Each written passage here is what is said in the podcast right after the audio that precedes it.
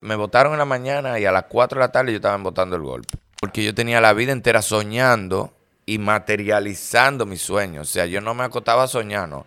Yo tenía 3.000 chistes en una computadora. El no, cuando nadie, te, cuando nadie te conoce, cuando nadie te ve entrando a un canal porque no conoce tu cara, el no no duele. Corten. Estábamos toditos dando gritos. Y las presas, loco abrazándonos y diciéndonos, nosotras no todas somos malas. Hello, yo soy Jorge Chalhub. Gracias por hacer clic en este episodio de mi podcast. Aquí vas a encontrar decenas de conversaciones parecidas a la que vas a ver o a escuchar el día de hoy, eh, que van de la intención de que tú puedas quedarte con algo. A través de esa curiosidad genuina que tengo yo de aprender de los invitados o de cualquier tema que vaya abordando, la intención es que tú puedas quedarte también con algo de estas personas. El día de hoy converso con el actor, productor, escritor, o no sé si decirle escritor o libretista, eh, de, o guionista. Él me lo va a corregir cuando escuche o mire esta presentación. Y gran comunicador, Irving Alberti. Irving es de esas personas que cuando yo empecé a hacer la lista del podcast y, sin haber ni siquiera lanzado un episodio, pues lo tenía él anotado. Además de que del, del impacto y el arraigo que tiene, la historia valiosísima que tiene para compartir, porque es de esas personas que no te dice que no. No te dice que no, si entiende que va a poder aportarte algo, no te va a poner un pero. Con Irving tuvimos una conversación, yo creo que un poquito diferente a la que hay en, otros, en otras plataformas. Hablamos de todo, de la lealtad, del medio, hablamos de la importancia de tener confianza en ti mismo y cómo él persiguió, eh, cómo él soñaba con estar en el espectáculo, pero no se quedaba en sueños, sino que también iba eh, concretando acciones para, para poder llegar ahí.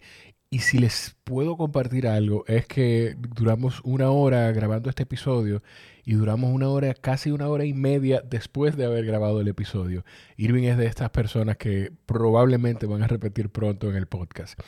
Nada, a Irving lo pueden seguir en arroba Irving Alberti. Les recomiendo mm, encarecidamente que se conecten al contenido que está haciendo en YouTube, que es una serie de entrevistas. Le fascina tener entrevistas y lo hace en un formato también de conversación, de poder aprender y, descubrir cosas de esos invitados que va teniendo.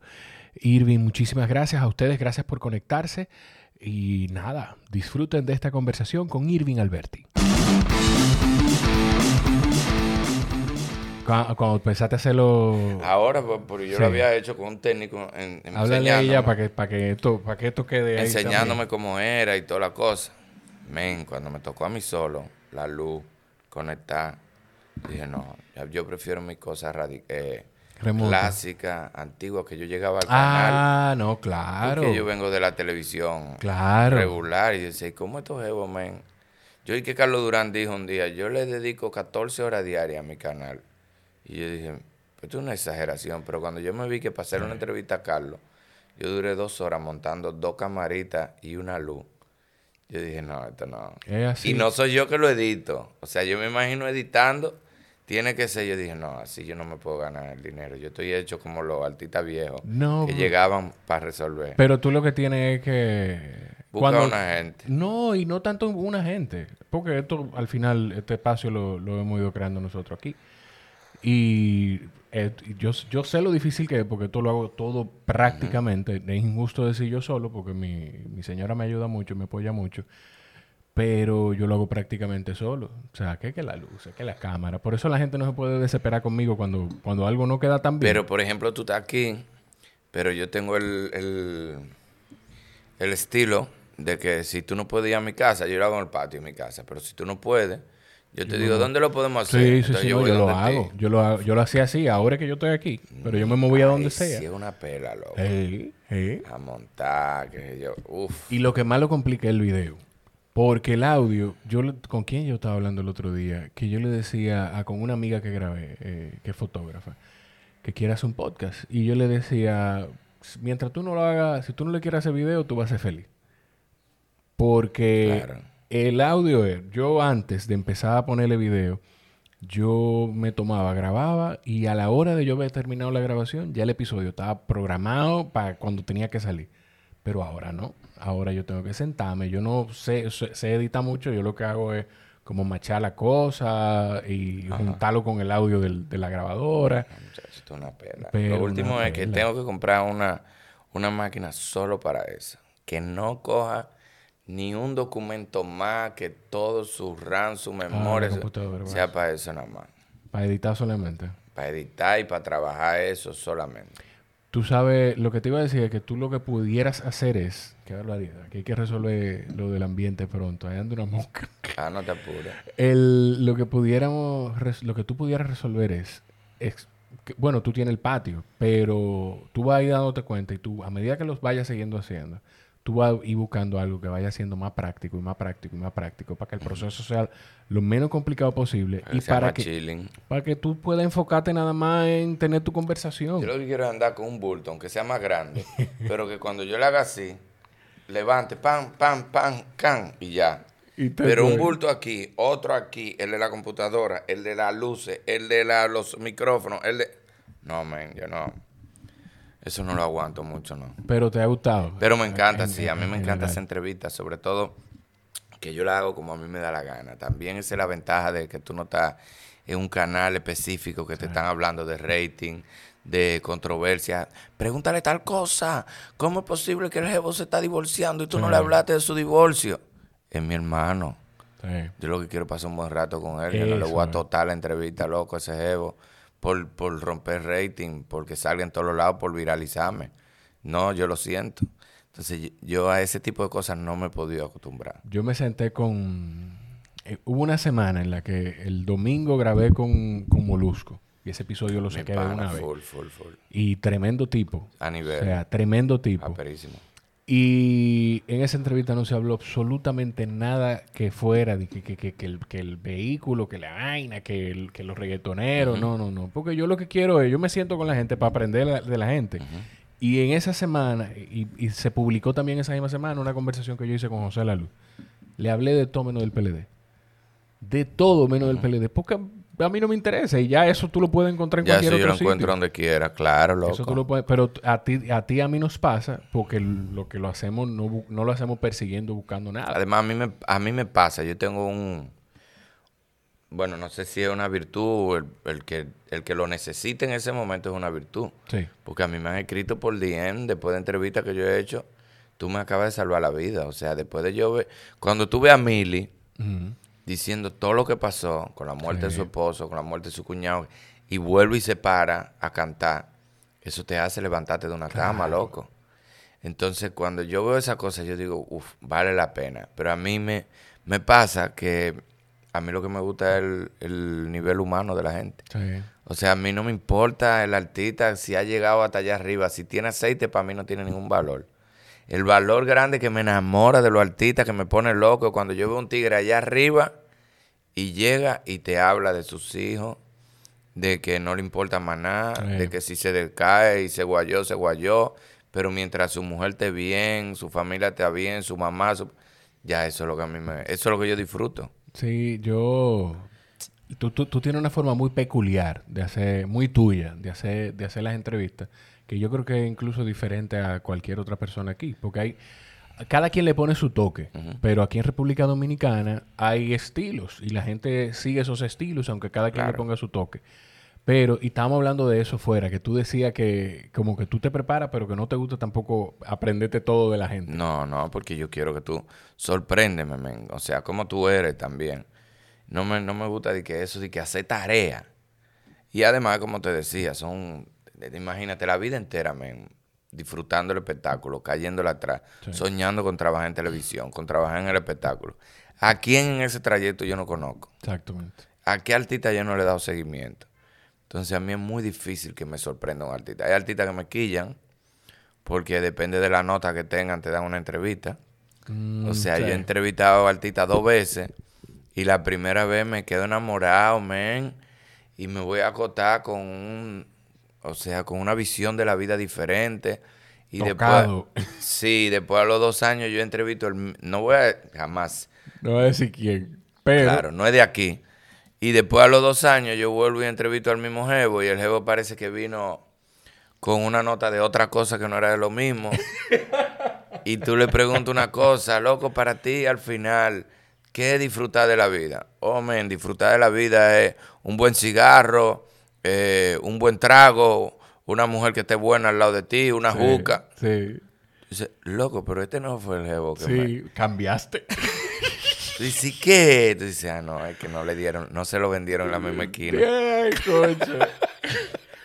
A mí me, me gustaba mucho eso que estábamos hablando fuera porque es que yo creo que no te lo dije cuando estábamos hablando, lo es que, eh, y tú lo acabas de decir, de hecho, es que tú te vives esto, tú estás trabajando lo que tú soñaste trabajar y tú te lo vives. Y además de que tú te lo vives, si ya tú lo trabajas, tú tienes que conocer el medio que tú trabajas. Claro, loco, claro.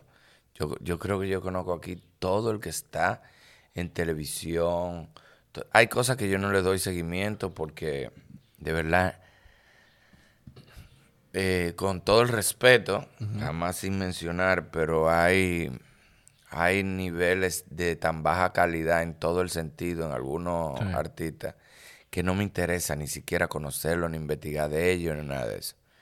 Pero hay otros que sí, hay otros que yo, yo conozco casi toda la gente que está haciendo comunicación aquí en el país, sea por YouTube, sea por los canales ya eh, tradicionales de televisión, no importa el canal que sea, que es un canal chiquito que está empezando, y todo lo trato con el mismo respeto, loco, porque toditos están haciendo el mismo esfuerzo que, que yo, que casualmente, que gracias a Dios quizás yo tengo un medio masivo Sí.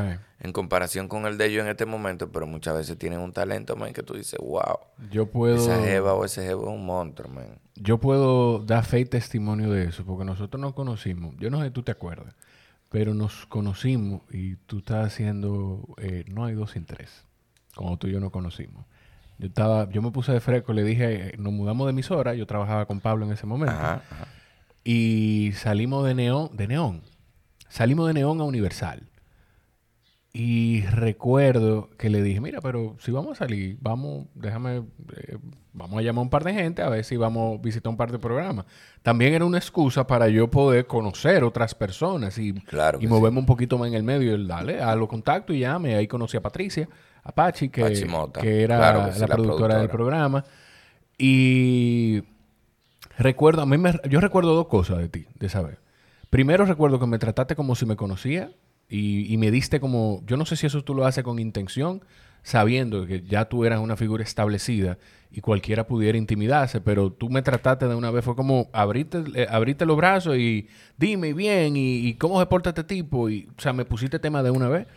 Y segundo, recuerdo lo disciplinado que tú eras que eso lo conversamos, lo conversamos, hablamos sobre la disciplina de, de talla a tiempo, de prepararte cuando hay que prepararse, de respetar, o sea, como que la conversación se fue dando con eso. Y a partir de ahí nos quedamos, me quedé con tu contacto y para cualquier cosa que yo te necesitaba, tú siempre me ah, dime cuándo, dónde, pongamos Tú fecha. sabes que Silvio me dijo eso mismo, que cuando él fue la primera vez a No hay dos sin tres, él no sabía cómo entrarle a nadie. Y, y cuando él llegó, parecía como que era que yo lo estaba esperando a él. Sí. Y es lo que te digo, o sea, a mí me gusta importantizar a todo el mundo, porque el que está dando el primer paso tiene la misma ilusión que tú tenías, loco, y a ti te hubiese encantado. O sea, la gente no se imagina con el friqueo que tú llegas a un medio por primera vez. Dímelo a mí, loco. O sea, la primera vez que yo llegué a Colorvisión, yo estaba tembloroso. Yo estaba temblando. Entonces, cuando tú veías, imagínate, yo entré, la primera vez que yo fui a televisión fue a hacer cuento y canto. Sí. Anthony Ríos, Hochi Boruga. Cuando yo me vi en un camerino sentado en un silloncito, con estos tres jevos hablando, haciendo cuentos, yo no quería salir al aire, yo lo que quería era, era conocerlo. Claro. O sea, de verdad, hay un proceso cuando tú estás empezando que a ti no te importa cómo te vaya, que tú lo que quieres es como conocer los jevos, los tigres que tú estás viendo hace tiempo. Y si a ti, y si a mí me hubiesen recibido tan cool en, en todos los sitios, yo lo hubiera pasado mejor y a mí eso no se me olvida, que no en todos los sitios tú lo te reciben igual y te tratan con el con el mismo respeto. Pero tú no, algo que, aunque tú recuerdas eso, yo siento que tú no vas cargando con eso, como con ese rencor de nada. No, Como no, que para nada, para nada. Sí hay gente Tú que no olvidas. No, porque Eh, concho, ¿cómo era que decía? Mi esposa dijo algo ayer, aperísimo a sí mismo, como que... Que ese otro, ese otro podcast que yo tengo que hacer. Que, así como tú quieras, que la persona que hace el mal, tú no tienes que poner atención porque termina dañándose ellos mismos. Sí. O sea, el, el co- el- la carga negativa que llevan es tan grande que después que destruye afuera, ya cuando no encuentra que, entonces se comienza a destruir com- ellos sí, mismos. sí. Entonces eso no se le puede poner atención. Pero sí trato de no parecerme a lo que yo he visto que no está bien, que humanamente no está bien.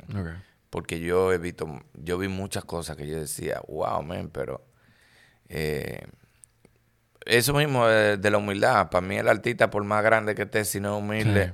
a mí se me cae, no me interesa para nada. Yo me he juntado con artistas que son, uff, lo más grande, y cuando los veo es, ay no, ya, ni me interesa volver ni a conversar con ¿Te ellos. ha pasado, bueno, tú me acabas de decir que sí, pero alguien que tú admiraras, que, que tú dijeras, porque hay un refrán eh, o una frase de no, no conozcas a tus héroes.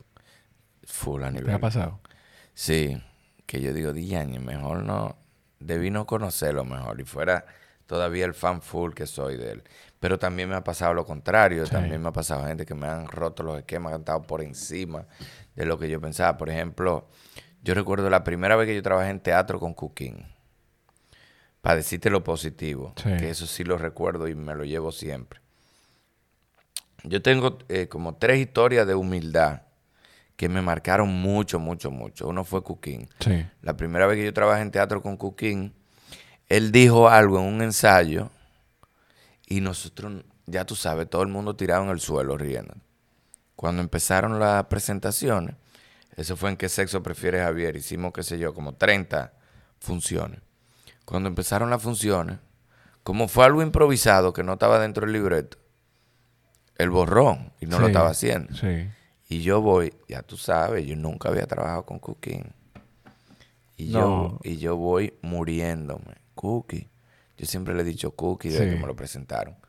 Cookie, mira, eh, ¿Te acuerdas? perdóname, loco, pero eh, tú en un ensayo, yo me acuerdo que tú dijiste tal cosa bufiando y a todito nosotros nos dio risa. Yo no sé si tú lo quitaste o se te está olvidando, pero si tú lo quieres, pero yo tú sabes muriéndome con temblores. Claro. Si tú, incluso no había, después de eso fue que trabajamos, no hay dos sin tres, no habíamos trabajado juntos nunca. Si tú lo quieres poner, loco, tú sabes lo que hacía. ¿Qué? Cooking empezó a decir la frase y el público se iba abajo a reírse. Y cada vez que salía de escena me buscaba y me decía, Irvincito, viste, lo dije, tú viste cómo la gente se rió. Loco, para mí eso era, yo decía, este tipo está fuera de serie. Eso me pasó, me pasó con, fui a ver a Luisito Martí una vez en el Mauna Loa, un show. Yo no lo conocí. Y cuando iba saliendo, eso es lo que yo más recuerdo de él. Cuando yo iba saliendo, uno de los hijos me dijo, mi papá quiere hablar contigo. Y yo dije, "Se- me va a contratar en de remate. Lo que yo entendí fue eso, porque ¿qué quiere? ¿Qué va a hacer Luis? Yo ¿Qué estaba quiere? empezando, loco, empezando full. Mi papá quiere hablar contigo. Y yo fui al camerino, ya tú sabes, muriéndome. Yo dije, uff, un contrato de remate. Tú sabes que cuando tú empiezas, tú, Sí. tú lo que quieres es que te contraten. ¿eh? Tú lo que quieres es que te paguen por hacer esto. Por porque hacer la gente, no, la gente no, no entiende. La gente cree que el- todo el que está en el televisión. Ya que entraste, ya tú eres- comiendo- tú tienes Sí, cuarto. Sí. Mi papá quiere hablar contigo. Y cuando yo voy, el tipo me dice, hola Irving. Lo primero es que me sorprende porque para mí él no se sabía mi nombre. Y después me dice, ¿qué te pareció el show?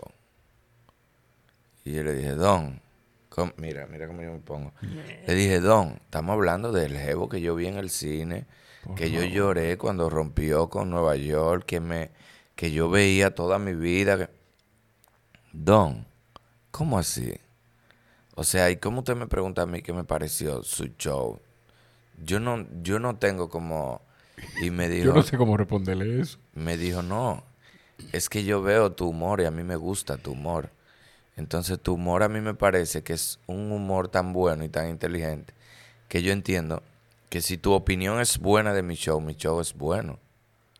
Luisito Martí. Luisito Martillo. Y ese tipo ya me compró para toda la vida en esa, en esa, en esos detalles que tuvieron, eso de Cuquín, eso de Luisito y un par de gente también más, te compran de por vida, loco. Yo no, yo no tuve chance de conocer a Luisito. Cuquín compartí con él en aquel momento. Pero a Luisito yo no tuve chance de conocerlo, me imagino. Yo me acabo de confirmar que esto va a ser complicado, tú y yo, porque tú ibas a arrancar a llorar y ya yo estaba casi llorando también. Sí, sí. Ah, no, no, no. Lo mío Como, es, ya no, tú sabes. Yo sé, yo sé. Dos señoras. Full, full, a nivel, Sí, a nivel. sí. Una dama. Mira, eh, tú mencionaste cuentos y cantos, que fue la primera vez que tú eh, hiciste tu, tu, de- tu gran aparición en televisión. Y en aquel momento, hacer, o sea, la meta era hacer televisión. El, el, el, el gran Salir en medio. televisión. Salir en televisión era el gran medio. Eh, tú tienes un una historia de después que tú saliste en cuentos y cantos, que creo que fue dos veces. Que, te- que tú trabajabas dónde? Yo trabajaba en el listín Sí. y ya yo no quería hacer más nada. O sea, ya yo era artista. ¿Qué tú hacías en el listín? En 20 publicidad. Yo estudié En publicidad, en AP. ok. Mis hijos me relajan porque mis hijos me dicen que yo me fui casi al graduarme. Pero es que ya yo, eh, a nivel práctico, yo, yo tengo muy poca habilidad para las manos. Entonces yo estudié publicidad porque me encanta la publicidad hasta que hay que ponerle la mano a un lápiz, hasta que hay que dibujar algo, hacer un diseño en la computadora. Ahí ya me tranqué. ¿A ti te gusta la La creatividad, detrás de creatividad, todo lo que se hace? Exacto, la creatividad, eh, el el- el eslogan, Sí. el, el, el loguito, la frase que identifica a la empresa. De hecho, mis hijos me relajan porque yo le hago un cuento de una exposición que yo hice que gasté un peso. Y todos los jevos hicieron 80 mil eh, técnicas, aerógrafos, qué sé yo qué, y gastaron un billete para hacer unos trabajos. Y yo gasté un peso porque era una exposición y yo busqué un papel bond, un, un- una foto de un cielo y era, de un, era sobre un personaje. Y entonces yo cogí, recorté la cara del personaje, hice un collage con un peso, loco. Y fui a una fotocopiadora y le dije, hazme una copia a colores de esa. Y le puse, así debemos mantenerlo a nivel del cielo. Y fue el, el que ganó, loco. Y mis hijos me dijeron, papi, es que yo no lo puedo creer. Yo le dije, loco, yo estudié a base de muela, o sea, con un peso yo hice. Y, me, y entonces mi hija que está estudiando publicidad me dice, pero es que loco, es que la verdad es que el- el- la línea está perísima, no necesitaba más nada. Y yo le decía, sí, mientras a mí me dejaban hablar, ya yo rompía. Sí. Entonces yo, imagínate, en el listín diario yo estaba en 20 publicidad, porque había venido de la publicidad y todo eso. Pero yo lo que quería era ser artista. Entonces cuando Helder, que es que me sorprende, él sabía lo que yo quería hacer, me dice que estaba invitado a Cuento y Canto. Cuando yo fui dos veces a Cuento y Canto, ya yo no quería hacer nada, ni vender, ni nada. Y entró un gerente de mercadeo a una reunión y ya yo estaba, le salí con una mala crianza y me votaron. Y le dije a y fui donde Hochi, le dije, ya tú me conoces por cuento y canto, abrimos un micrófono aquí en la emisora. Y ahí arranqué. O sea, el mismo día que me, vot- me votaron en la mañana y a las 4 de la tarde yo estaba votando el golpe. Full. Yo fui, me tiré de una vez y yo dije, bueno, ya, hay que darle para adelante. Lloré más que el diañe porque me, me dolió, yo adoraba. Yo creo que de todo lo, con el respeto de toda la gente, todos los sitios donde yo trabajé, pero de todos los trabajos que yo hice, yo amaba el listín porque eran eh, jevos de la misma edad mía, un departamento entero de 20 publicidad. Todos teníamos la misma edad, mujer y hombre, todo lleno de sueños, eh, algunos estudiando todavía. Ser un grupo muy ápero, loco. Sí. Nos llevamos. Es lo más cerca como a lo que yo vivo hoy en día con, con lo que yo hago. Y que era un trabajo que, que el que te oye, tú siempre queriéndote en el espectáculo, dicen, el listín, seguro él era periodista, pero era un trabajo cerca cerca de lo que, de lo que de lo yo que soñaba. Incluso para mí, que me iba a dar un chance era un periodista. Yo nunca me imaginé que era que yo me iba a encontrar con un hermano de Hochi en el departamento de venta y por ahí es que se da. Sí. Y a- pero ahí yo entiendo que, que es verdad el asunto de que el universo conspira contigo cuando tú estás fajado. Cuando tú... ta- Esa es la clave. Porque yo tenía la vida entera soñando y materializando mis sueños. O sea, yo no me acostaba soñando. Yo tenía 3.000 chistes en una computadora. O sea, en esa época no era como ahora que es monólogo. Sí. Como no había internet, en esa época los shows eran el chiste por el chiste, un chiste atrás de otro, un chiste atrás de otro. Entonces, ¿qué pasa? Yo estaba al día, yo estaba más al día que todo el mundo con los chistes, porque si tú ibas a viajar, Y tú me decías, no, voy para Colombia. Yo te decía, tráeme un CD del mejor cómico colombiano. Tráeme un CD del mejor cómico de Costa Rica. Entonces yo tenía unas colecciones, loco, en mi casa, pero así, te lo juro, como mil CD de todos los humoristas de todos los países. Y yo lo oí entero y cogía tres cuentos de este, y dos cuentos de este, y dos cuentos. Y yo tenía como tres mil chistes en la computadora. Tú. Tú siempre supiste que querías hacer el espectáculo, pero por el humor. O sea, No, comedia. no. No, tú querías entrar al espectáculo. Yo quería estar en el espectáculo, en el área que sea. Ok. Evidentemente, por mi forma de ser y porque daba muchísima carpeta, se notaba que iba a entrar más fácil por el humor, porque eso era lo que yo vivía haciendo todo el tiempo. Pero yo quería entrar en el espectáculo, sea actuación, canto, baile. Yo hubiese sido feliz hasta, hasta en cacanueces, loco. full, full, full. O sea, yo lo que quería era encontrarme con el público, loco, y que la gente supiera que yo era artista sin importar los resultados que me iba a dar, el beneficio que me iba a dar. Por eso que yo siempre digo que lo que yo tengo hoy está muy por encima de lo que yo soñé. Yo lo que soñé era contar en el medio. No importa si era extra, si era pasando por atrás de un sillón, una obra, no importa. Y las cosas que se me han presentado han sido muchísimo más grandes de lo que yo soñé, pero yo lo que quería era estar en el medio. Pero yo creo que eso, bueno, yo definitivamente soy de esa determinación de soñar con eso, pero perseguirlo, Pero perseguirlo, está ahí perseguirlo. todo el tiempo, loco. Dentro de ese proceso de persecución hay una hay una confianza en ti que tú tienes. Porque eh, ha- hay, tú has hecho muchas historias. De hecho, eh, yo estaba viendo una conversación que tú tuviste con Lord Hackers, que tiene un canal muy interesante. Muy que hecho se lo recomiendo Vladimir, a quien, a quien está escuchando o viendo. Me encanta ese jevo. Y tú haces una historia de que tú con 19 años, tú ibas a los canales y decías, yo quiero, pero, pero esa confianza, viejo. Yo entré a todos los canales de televisión. Una frescura, loco, aperísima. O sea, yo me acuerdo que un día cuando Telemicro no era Telemicro, sino que era, la, se- era el canal 6, Sí. Yo iba cruzando con un pana mío por el frente en carro público. Y yo le dije, déjanos aquí. Y él me dijo, loco, ¿qué tú vas a hacer? Y yo le dije, camina, ven, mamá. Nosotros queremos hablar con la señora Clary Campos, que era la directora de programación. Ah, sí, un segundito. Y nos dejan pasar. Y nos sentamos. Mira, y el amigo mío todo el tiempo está, o sea, el amigo mío Yéndose. es publicita, pero nunca cerca del medio. Y es uno de Claro. los tigres más tímidos del mundo entero. ¿Y qué ustedes quieren? Bueno, nosotros eh, queremos eh, un espacio de dos horas los sábados, dice la Eva, frente a. Corporán.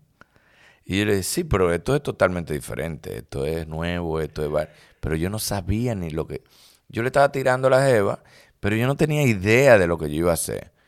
Y cuando salimos me dice, y ella evidentemente me dice, no, está bien, nosotros lo llamamos. Pero ella ni sabe, o sea, para mí se portó demasiado bien que nos recibió, Claro. porque lo normal es yo no conozco a esa gente, no, no, dile que vengan otro día, yo no sé quiénes son esos evos. Y ella nos recibió, men, ¿por qué? No sé. Y, y cuando salimos, el amigo mío me dice, men, pero tú estás loco, viejo. ¿Y cómo tú haces eso? Y yo le dije, pochón, mientras nos digan que no, no vamos a tener problemas.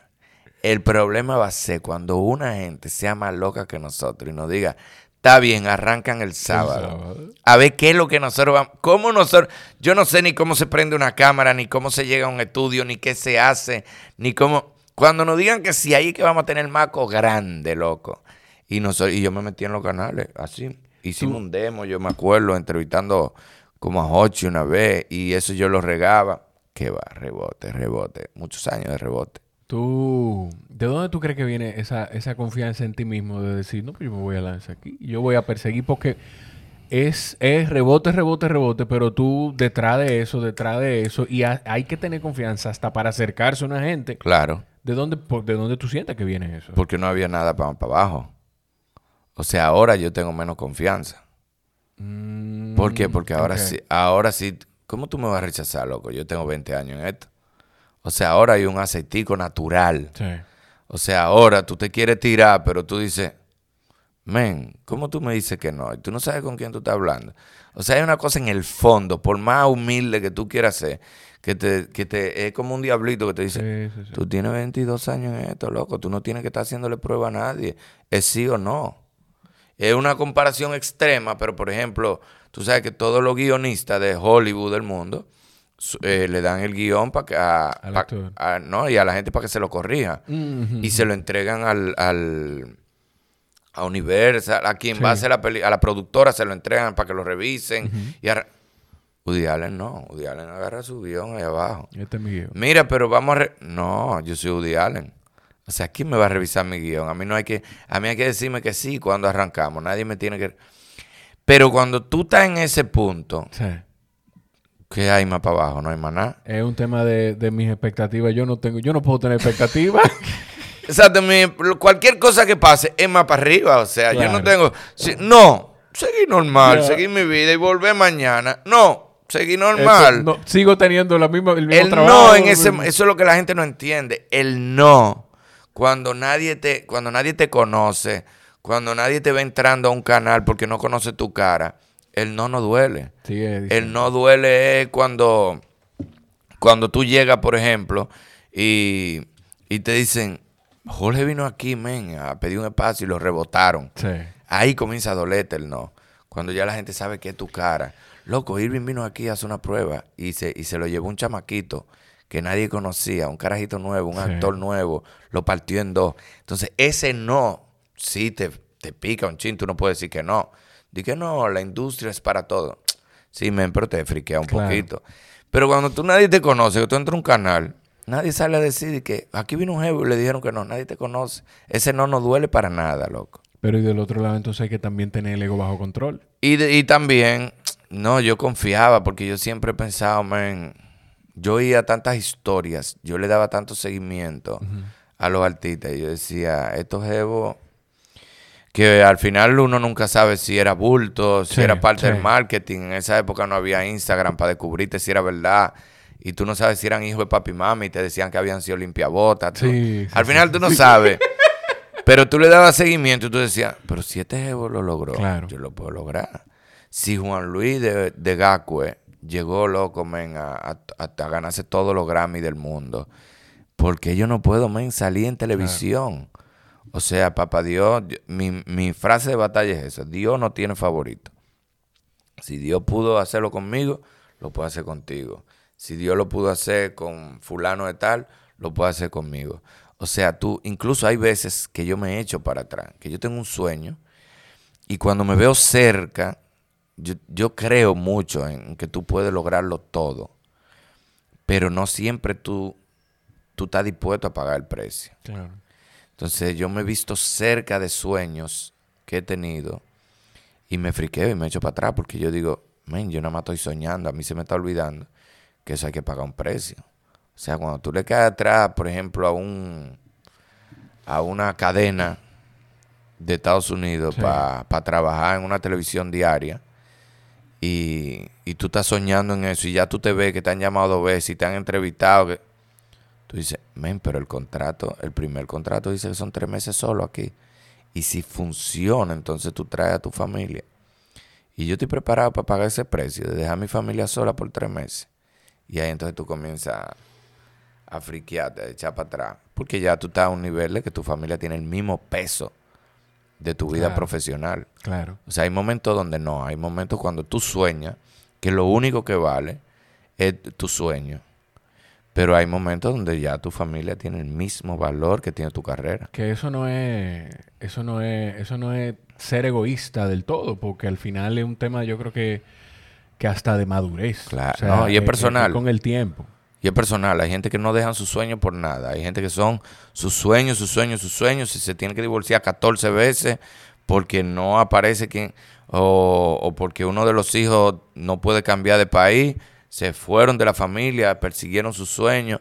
Pero a mí no, o sea, a mí, yo tengo como un equilibrio, o sea, yo disfruto mi carrera, yo amo lo que hago, pero mi familia está en, en la misma balanza. Eso que tú dijiste, de esos detalles, de, eso, eso es muy específico, eso que tú dijiste de, de no, porque para trabajar en una cadena afuera, entonces el primer contrato es tanto tiempo y si funciona, después, eso es muy, muy, muy específico. Sí, Eso te claro. pasó. No me pasó así tan llegar hasta allá, pero me vi muy cerca. O sea, de repente yo empecé a soñar con que, con que me gustaría trabajar en otro sitio, en otro país, Y de repente yo, mis mejores amigos vivían en Miami, trabajaban en televisión allá. O sea, y yo decía, ya en un mes yo he ido como tres veces a entrevistas de televisión para Chelchao, o sea, Irving Alberti de Santo Domingo. Y yo decía, men, ya como que, y como que me fui friqueando y como que me eché para atrás, yo estaba recién divorciado. Y yo decía, este no es el momento, loco, para yo lograr algo, algo parecido. Yo no puedo dejar a mis hijos zumbados ahora solo en medio de un divorcio. Y ahí empecé como a friquearme. Yo dije, yo no, yo no estoy dispuesto a pagar ese precio. Y me friqueé un poquito. No fue que llegué a cerca de que a reunirme con empresarios ni ejecutivos. Pero empecé a oler. Es como cuando tú comienzas a olfatear. tú dices, mierda, ya estoy cerca. Ya en los canales me saludan. Hola, Irving. Mira, técnico me conoce. Te llama un productor y te dice, mira, eh, fulano quiere que tú vuelvas otra vez, que tú vengas para que haga algo con él.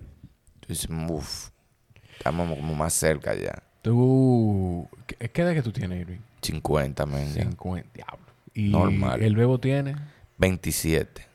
O sea, tú lo tuviste de A los 23, ajá. 23. ¿Tú estabas empezando prácticamente o, todavía tú no estabas en el medio? No, todavía no estaba en el medio. El bebo nació trabajando yo en el listín. Ok. Ah, espérate. Entonces, el bebo nació trabajando tú en el listín. ¿Cómo es tomar una decisión de... Porque otra de las cosas que, que te pasaron es que la gente de tu círculo te decía, ah, mira, hay un trabajo de esto, hay un trabajo de lo otro. Ajá, ajá. ¿Cómo es tomar esa decisión de decir que yo, o sea, yo lo que quiero es enfocarme, si me voy por otro camino, voy a perder la oportunidad de, entrar al espectáculo? Pero tomar esa decisión teniendo una boca y una familia. Loco, yo soy extremadamente radical con las decisiones. Por ejemplo, a mi casa va gente y no entiende como yo, eh, si dije, por ejemplo, que no quiero ganarle un peso al gobierno a mí me pueden llamar para lo que sea. Y si es una causa que me mueve mucho, yo no le mando factura. Yo le digo, no, está bien, yo, yo le voy a dar para allá. Yo te voy a hacer tu post, pero no me mande. Y me ha pasado. Sobre, eh, o sea, aquí no sé si me han intentado ayudar. Tengo mucha gente querida en este gobierno. Pero yo soy muy radical en eso. O sea, yo no le quiero ganar un peso a nada de lo que pase ahora yo he apostado a que este gobierno va a ser, o aposté, he ido perdiendo un poquito la, confianza, espero recuperarla, pero yo aposté que este gobierno iba a ser totalmente diferente. Entonces, yo no, no quiero ganarle nada y a veces, ven, en mi casa yo siento que me hacen chuipi porque yo tomo decisiones que se necesitan unos chelitos y yo los reboto como, no, no, no, no me interesa eso. Entonces, yo, yo soy muy radical a veces cuando cuando tomo algunas posturas. Y cuando yo había ya ido a televisión, yo había ido un par de veces a la televisión, ya yo entendía que yo era artista. Claro, es una figura del medio. Muchachos, y empezaron, todos los amigos míos me confesaron años después que ellos creían que yo me estaba volviendo loco, salían de que torciendo la boca en mi casa. Eso es, yo, yo todavía, el litín fue tan especial para mí que yo me junto con mis amigos litín a cada rato donde quiera aquí, los que viven en Miami, cuando yo me voy de viaje me junto con ellos, aquí a cada rato nos vamos a cenar con los amigos Litín, siempre, o sea, eso es como, yo creo que esa es la única hermandad que yo tengo antes de, de la, aparte de mis amigos del colegio, y yo siempre me junto con ellos, y ellos años después que yo estaba en el medio, 10, 12 años, en una cena me confesaron un par de amigos míos muertos de risa, dice, Irvincito, te vamos a decir la verdad, pero nosotros salimos de tu casa un par de veces preocupado. Que nada más decíamos, bueno, men, el tipo parece que le afectó que lo votaran del litín. El tipo se volvió loco, está totado. Porque me llevaba, men, visita médica, eh, trabajo. Y yo le decía, es que yo me pasé la vida entera soñando con entrar en televisión. Ya yo he ido dos veces a la televisión. Si yo entro a un trabajo de visita médica, cuando me vuelvan a llamar para ir a cuento y canto, cuando Hochi me llame para ir al programa de radio, yo no voy a poder porque voy a estar en la sala esperando que un médico me reciba. Entonces me voy a alejar. Yo no sé si me van a dar otro chance. Y si es una única oportunidad que tiene todo el mundo, que es lo que yo digo siempre, o sea, a todo el mundo se le presenta una oportunidad para cumplir su sueño, pero tú no sabes si es una sola. Papá, Dios te puede dar un chance si chocaste en el camino. O sea, si a ti te llaman ahora, Loco, mira, aquí está este, este lo que tú habías soñado toda tu vida. Te estamos esperando. Tienes que estar aquí a las 3 de la tarde. Tú no le puedes decir, espérate que yo no me he afeitado, espérate que yo tengo que ir al salón, me tengo que arreglar las uñas, espérate que yo no tengo ropa. No, no hay ninguna justificación. Porque papá Dios no te lo va a poner. Papá Dios tiene que ver que tú hagas algún sacrificio. Eso es como, eh, como de, de Jesús que, que duplicó los panes y que hizo eh, vino de agua. Que hizo vino de agua. Que eh, Salomón decía, eh, pero no es Salomón el de la Biblia. ¿Cómo se llama? El que daba las charlas en Lumen 2000.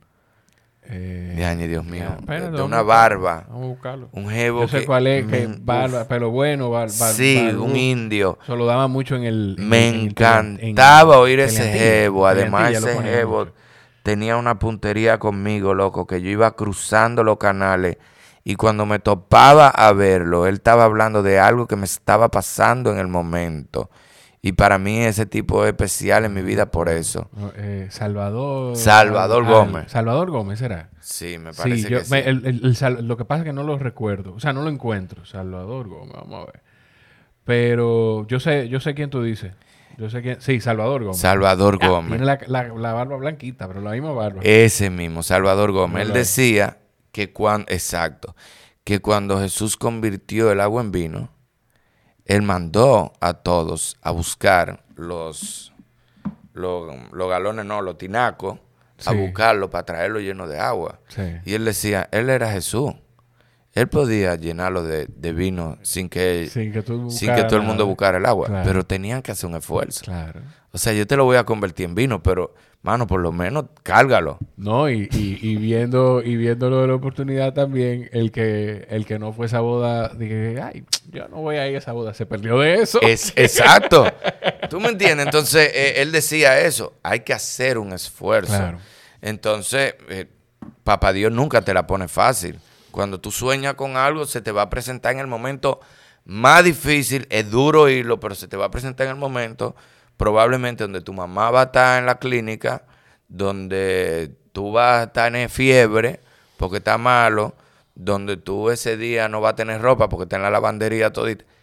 Pero tú vas a tener que resolver porque ese fue el día. Ahora, si tú de camino para allá chocaste, no fue tu culpa, papá Dios te va a dar otro chance. Pero si tú el chance que Él te dio lo rebotaste por algo. Men, yo me acuerdo que una vez yo entré a una bomba y, un jefe me dijo que su sueño era ser locutor. Y yo le dije, loco, pero tú estás ahí, es la bomba que está al lado de Ritmo 96. Sí, sí, sí. Y le dije, loco, pero tú estás ahí al lado de una emisora. Y me dijo, sí, yo, ellos me dieron un horario ahí una vez, pero era los domingos a las 10 de la mañana y me chocaba con, con, la, con la misa. Y yo le dije, ¿Y qué tú, qué tú querías? Que te lo buscaran en el momento que tú lo querías. Loco, pues mira, perdóname lo que te voy a decir. Yo sé que te va a doler. Pero yo no creo que tú lo logres otra vez. Porque te la pusieron muy fácil y tú lo rechazaste. Papá Dios quería ver hasta dónde tú querías ¿Qué eso. tanto tú querías eso? ¿Por qué? Porque como tú no decidiste hacer ese sacrificio, se lo va a dar otro, que va a dejar más. Porque esa misa tú lo que podías era pasarla para otro día, para sábado, para domingo, para un jueves, para... tú podías buscar la vuelta. Tú no, tan sencillo como eso. Pero entonces, ¿qué hace? Papá Dios dice, ah, no, men, este no está dispuesto a sacrificar tanto. Déjame buscar este, que lo dejó todo por hacer este sacrificio. Hay un, libro, ahora no me acuerdo, es como de, de running. Yo lo que no me acuerdo quién es, se llama How Bad Do You Want It? Eh, ¿Qué tanto tú lo quieres? Ajá. ¿Qué tanto tú lo quieres? O sea, ¿qué tanto tú quieres eso? Y al final, este tipo de, de trabajo, o la televisión, la radio, el espectáculo, y yo creo que en la vida, la cosa que tú quieres es una carrera de resistencia, es qué tanto tú estás dispuesto a sacrificar. O sea, qué tanto tú estás dispuesto a sacrificar. Hay que encontrar un balance. En el primer año yo empecé, yo no gané un peso en ningún sitio. Y yo me mantuve vendiendo los anuncios que me quedaban del periódico, con, vía una agencia para que me dieran la comisión, cheleando. Y yo le daba para adelante. Y la primera vez que Hochi me pagó, le dije que no. Le dije, no, no, no, no.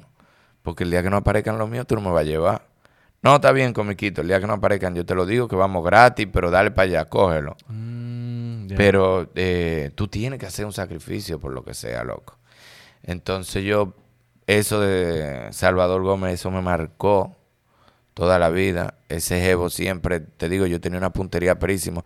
Yo me acuerdo que una de las decisiones más difíciles que yo tuve en el medio fue verme en el medio de un conflicto Sí. y no saber para qué lado irme. Tú- me imagino que tú estás hablando del tema cuando se separa votando el golpe, que Exacto. Hochi se va eh, a crear el mismo golpe Ajá. y se quedaba Luisín con Exacto. Entonces, votando ¿qué el golpe. pasa? De un lado estaban mis compañeros, amigos generacional de trabajo, pero del otro lado estaba el jevo que me dio toda la oportunidad, Claro. la oportunidad de mi vida. Yo entendía que no se había hecho como era, que ellos tenían el derecho, pero...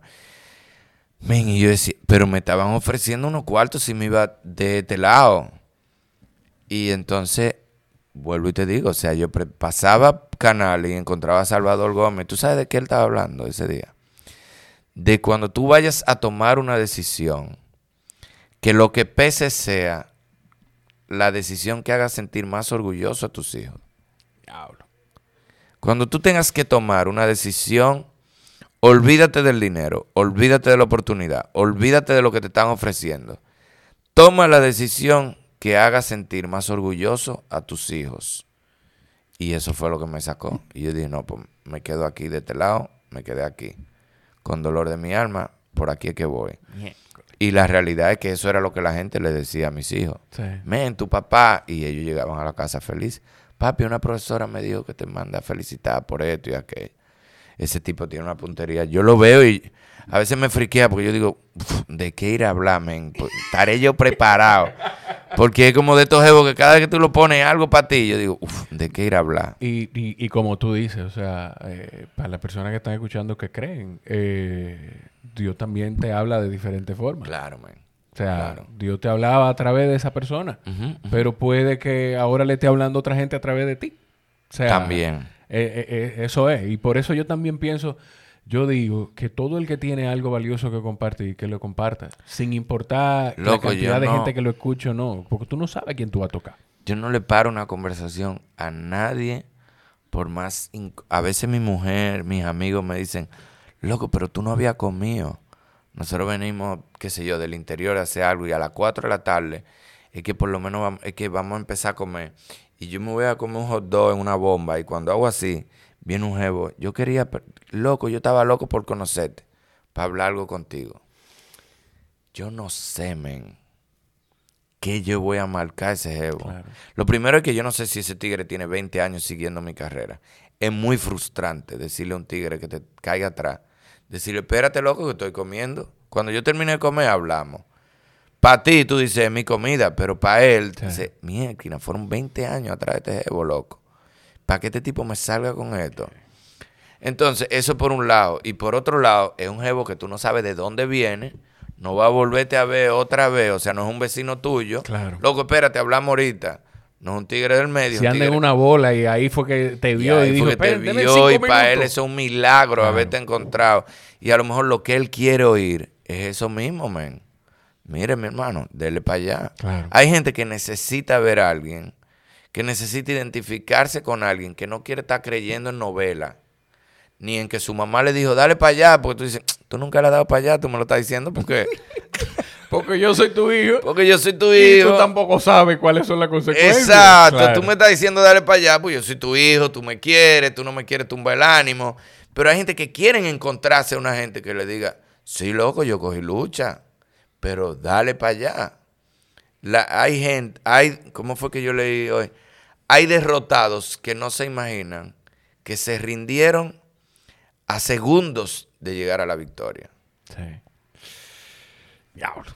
Eh, eh, es poderoso eso que tú dices y, y- y me gusta escucharlo y me gusta que quien está escuchando o viendo en YouTube lo pueda ver o escuchar de una gente como tú que ha tenido eh, más de 22 años de carrera. 22 años, man. 22 años de carrera que en principio era trabajar por el gusto porque, porque me gusta trabajar y darle para allá y que lo que va a llegar va a llegar y mira ahora. Y, y después entonces es más difícil, porque entonces comienza a, a chocarte, el como dijo Héctor, un pana, Héctor Aníbal. Me dijo, loco, lo más difícil de esta carrera es cuando la pasión y el negocio comienzan a chocar. Que tú dices, men, yo lo que soñaba era con actuar, pero no puedo cobrar esa cantidad. Porque me está bajando el- el- mi precio. Claro. O sea, yo lo que soñaba era con actuar y al lado de esa persona. Pero, pero no puedo aceptar ese precio. O, o, o hasta lo contrario, cuando te quieren pagar algo, pero es algo por lo que tú no quisieras trabajar. Exacto, tú dices, no, eso no es lo que yo Eso debe quiero, ser hasta loco". peor, yo creo. Sí, yo en eso soy muy... A mí hay muchas cosas que no es necesariamente el guion.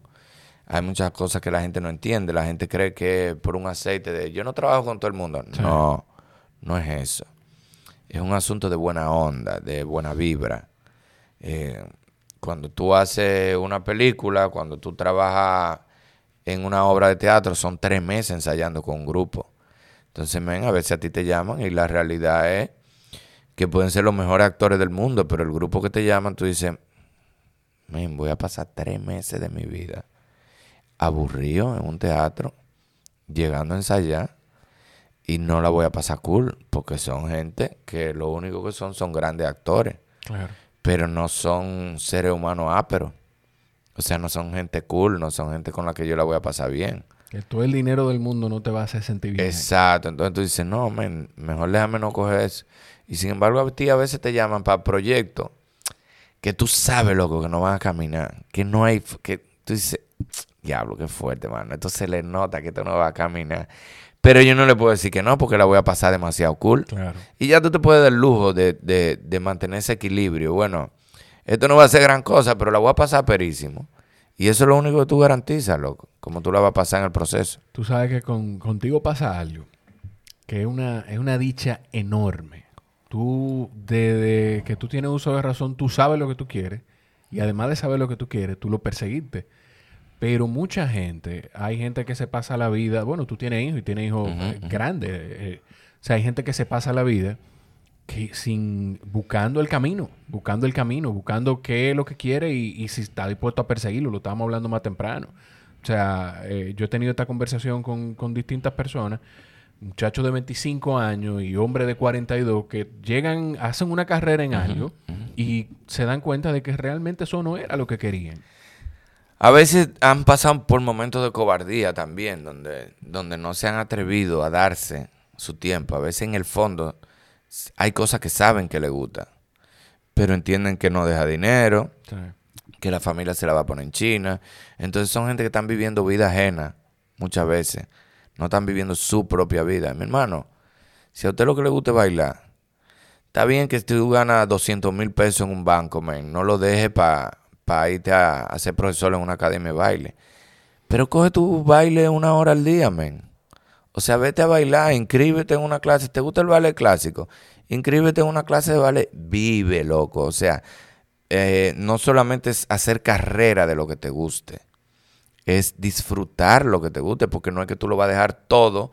Ah, porque mi pasión es la pintura. Déjeme en la gerencia de tal empresa que ganaba todo el dinero de mi familia y me senté a pintar. Y no tenemos carro, no tenemos... Pero pinta, pero sácale una Claro. hora, sácale. Que a veces, si tu sueño es tan grande, eso va a ir cambiando. O sea, puede que llegue un momento que la pintura te deje más que esa gerencia. Pero tiene que empezar. Puede que ese baile que tú empezaste como una chercha, de repente tú estés en el teatro, loco, sí. haciendo tu ballet y, y eso va subiendo. Y de repente tú estás co- tan cotizado como bailarín que tú tienes que dejar el trabajo donde tú estabas. Tú dices, wow, man, yo tengo una carrera como bailarín. Pero hay gente que le tiene mucho miedo a esos cambios, loco. Y que no es solamente que no saben lo que quieren, sino que le tienen mucho miedo a esos cambios, no se arriesgan, no prueban. Por ejemplo, mi, mi última y mi gran pasión, y que ojalá yo quedame ahí, a mí lo que me falta es esa disciplina que me dicen lo- los escritores que eso se hace como si fuera un trabajo Sí, normal. Diario, eh, sacar tiempo para escribir. Pero para mí mi última gran pasión es escribir, loco.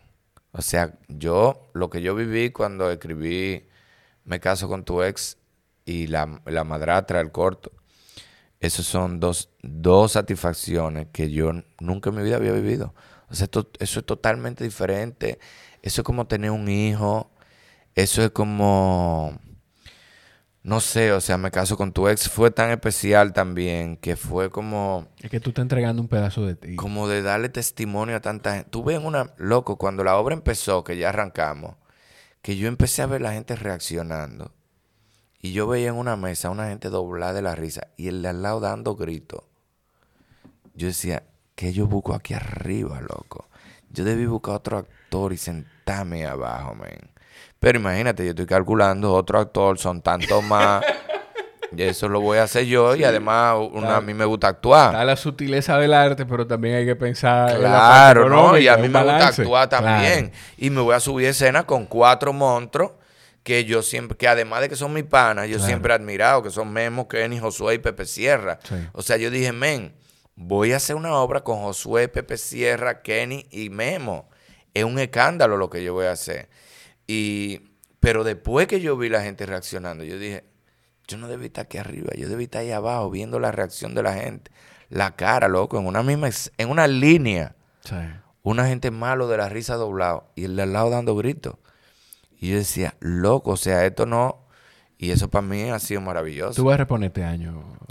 Yo tengo otra obra que hice, la tuve que parar con Carolina Rivas, la tuve que parar por los cambios que hacían de los toques de queda, que a las 3. Entonces yo decía, men, yo no puedo meter una obra y de repente me pongan que cierran a las 3 de la tarde, yo no puedo poner una obra al mediodía.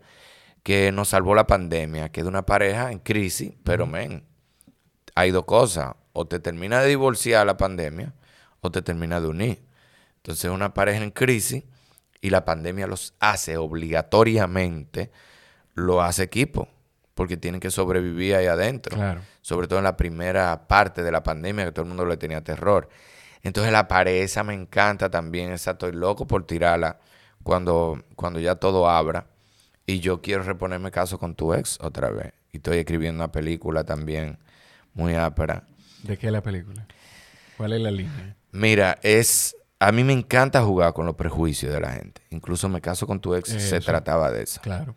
Me caso con tu ex, era un, gay, un tipo que amaba su vida eh, entre los cabarets con las prostitutas, un sacerdote que había sido el más malo de todito y un jevo extremadamente adicto a toda la droga y el dueño de la casa que era el maestro de todito. Y cuando empieza la obra, men, tú no sabes a, a cuál tú odias más, porque son unos perros, locos, son cinco sinvergüenza y comienzan a contar su infancia y tú dices, men, estos tipos son sucios, qué fuerte, ¿cómo estos tigres? Y de repente hay algo, pan, que rompe esa armonía y comienzan cada uno de esos a botar por esa boca. ¿Por qué yo vivo metido en un cabaret? ¿Por qué yo amo la prostituta? El otro, ¿por qué yo soy drogadicto? El otro, ¿cómo y por qué yo me metía a homosexual? El otro, incluso hay una línea que a mí no se me olvida, que yo la hice pensando que iba a ser lo más gracioso de la obra. Y había que esperar que la gente aplaudiera. Y tengo un amigo gay que me dijo que lloró, que primera vez en su vida que llora en una obra de teatro. Y es que el personaje de Pepe, después que todos se votan hablando, el personaje de Pepe, que era el gay, se queda mirándolo y dice, men, pero pensándolo bien ahora, si mi papá estuviera vivo, estuviera orgulloso de mí porque yo lo único que soy es gay. Yo hice esa línea pensando en tripiármelo, en que la gente se iba a reír. Loco, la gente se paró, aplaudía, había que esperar que la gente dejara de aplaudir. Porque como, es verdad, men. Claro. O sea, todos nosotros éramos, habíamos hecho de todo el único noble del grupo era el gay. Y tengo un amigo gay que me dijo, loco, primera vez en mi vida que yo lloro en una obra. Porque me recordé de mi mamá peleando con un grupo de amigas diciéndole, pero los hijos de ustedes, mi hijo lo único que es gay. Pero los hijos de ustedes son más malos que mis hijos, todos, que mi hijo, todos. Sus hijos son esto, esto, esto. Mi hijo es uno de los mejores seres humanos que yo he conocido en mi vida. Mi hijo es un tipo noble, mi hijo no le hace daño a nadie, mi hijo. Y me recordé a mi mamá peleando esa vez. Y lloré y fue la única vez que yo lloré. Entonces a mí me encanta jugar con los prejuicios de la gente. Y esto es una película que habla de una infidelidad que la gente va a terminar eh, eh, amando a la pareja que está mal. O sea, a los infieles. A los infieles. O sea, por una u otra razón, la gente va a terminar grave. Eh, es más, la gente se va a olvidar de la esposa. Y no es que yo, no es que yo estoy a favor de eso, pero es que es que tú nunca sabes, loco. Eso, eso, eso es la clave. Y por eso yo estoy, yo te estoy viendo. Tú me estás viendo la cara. Quien, quien está escuchando, no. Pero por eso yo te estoy viendo y estoy como fascinado. Porque, coño, yo voy por la vida diciendo, es que si tú supieras la cruz que carga la otra persona, tú quizás lo tratara mejor. De hecho, la película se llama Lealtad. Y es sobre una infidelidad. Es una locura, es una locura. Eh, tiene Enredar, Leticita es que coge más lucha conmigo, porque yo no soy muy técnico para preparar, el, para elaborar el guion. ¿Leticita? Eh, Leticita Roja. Ok. Ella fue la que tuvo en la madratra conmigo. Cuando yo iba a hacer la madratra, yo dije, yo lo único que necesito es a Leticita al lado mío. Yo no sé nada de esto. Entonces yo necesito una gente al lado mío que me diga cuando yo estoy haciendo un disparate y cuando está bien lo que yo estoy diciendo. Cuando el DP me diga eso no se puede y ella me diga, sí, sí se puede, dale. O me diga, eh, loco, la está mascando. Me lo diga guillado. Y esa es la jeva que yo estoy, tengo todo el tiempo ahí al lado. Pues tú tienes que saber cuando tú no sabes de algo, cuando tú lo que quieres contar una historia. Fran Peroso me dijo a mí, loco, sigue dirigiendo porque tú tienes una buena comunicación con los actores. El cine te da la ventaja de que tú tienes un buen DP, tú tienes un director de luces, tú tienes... Hay muchos técnicos que te ayudan tus, tus debilidades, pero tu fortaleza, esa comunicación con los actores eso te da una, fortaleza que no todo el mundo la tiene. Que es más valioso. Si tú me preguntas a mí que no sé de, cine, pero yo creo que es más valioso y, en cualquier trabajo, tú tienes la habilidad humana, la parte técnica se aprende, pero tú tienes la habilidad humana de conectar con la gente. Eso es lo más valioso. No, loco, mira, cuando esa escena de la madratra que le hicimos en la cárcel de Najayo, cuando el único momento de silencio en la cárcel de Najayo Mujeres entero. Fue una escena de Bernaldita y Josué. Que yo Búscalo en YouTube. Yo no sé si tú lo has visto. Tú lo buscas en YouTube. tú buscas la madrastra en YouTube. Es una escena de Josué y Bernaldita García. Que todo el mundo se quedó en silencio, loco. Y cuando se acabó, corten, estábamos toditos dando gritos. Y las presas, loco, abrazándonos y diciéndonos, nosotras no todas somos malas y dando gritos. Que se... O sea, gracias, yo he tenido, me dio mucha envidia porque cuando salí de ahí, que vi los carpinteros, dije, ¿cómo yo no me di cuenta, men, de que esto estaba pasando en este patio? Mientras yo estaba filmando aquí adentro, esta gente estaba carpinteando aquí afuera. Y José María sí se dio cuenta y yo no, loco, ¿cómo yo no me di cuenta de eso? me dio una envidia perísima de no haberme dado cuenta de eso. Pero, loco, lo que yo viví ahí fue muy ápero y, las presas se identificaron con eso. Y, y, te juega con el prejuicio porque, eh, bueno, tú la vas a ver, pero sin darte ningún spoiler ni nada de eso. Es un jevo que quiere matar a, a una jeva, entra a la cárcel y resulta que la jeva es lo más noble que tiene la cárcel. Y la jeva había cometido un crimen y por eso él quiere matarla. Y cuando él comienza a conocer la Jeva, no hay nadie, él no ha conocido una persona, un ser humano más noble que esa mujer. Entonces tú dices, wow, entonces, como yo le digo a mis hijos, cuando se, dice, están discutiendo, estúpido, no, señor, hasta, hasta en chercha. Sí. Recuerden, una acción no te hace ser una persona, o sea, cometer una estupidez no te hace estúpido. Entonces a veces cometer un crimen no te convierte en asesino. Y el tipo ahí termina loco del lado de la jeva que le iba a matar. O sea, él termina extasiado que no había conocido nada, ningún ser humano mejor que esa jeva. Es bueno que tú sepas que desde que tú te vayas yo voy a sentarme a chequearlo. Tú tienes que verlo. Yo lo voy a ver porque te iba de hecho a preguntar algo de eso, pero no te lo quiero preguntar por si es, por si eso No, no, no, dale, dale, dale, dale. tiene que ver con venganza. Sí. Ok. Ya está bien, está bien. Tienen que buscarlo. Está bien, está bien. Y tú sabes qué me inspiró. Me inspiró la historia de un pana mío. No tiene que ver, pero a veces tú oyes una sola versión de la, de la vida. Yo tengo un amigo que entendía que su papá siempre, que su papá nunca le hizo caso. Y cuando su mamá murió, su padrastro antes de morir le dijo, mira, no, él intentó acercarte, fue tu mamá que nunca lo dejó. Y ahí él perdonó a su papá.